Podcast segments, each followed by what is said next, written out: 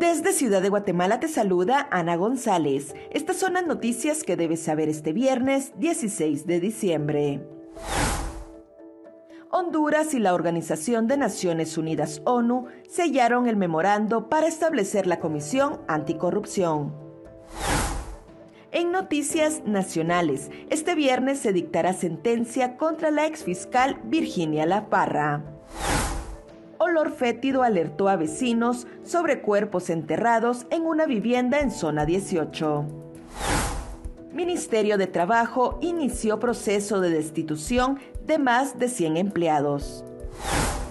En nuestra sección de República Vive te hablamos sobre el documental que muestra parte de la vida del guatemalteco Kevin Cordón. También te contamos sobre los principales hechos históricos que marcan las efemérides de este 16 de diciembre. Eso es todo por hoy. Para mayor información ingresa a república.gt y mantente informado sobre las noticias del día. También nos puedes seguir en redes sociales como República GT.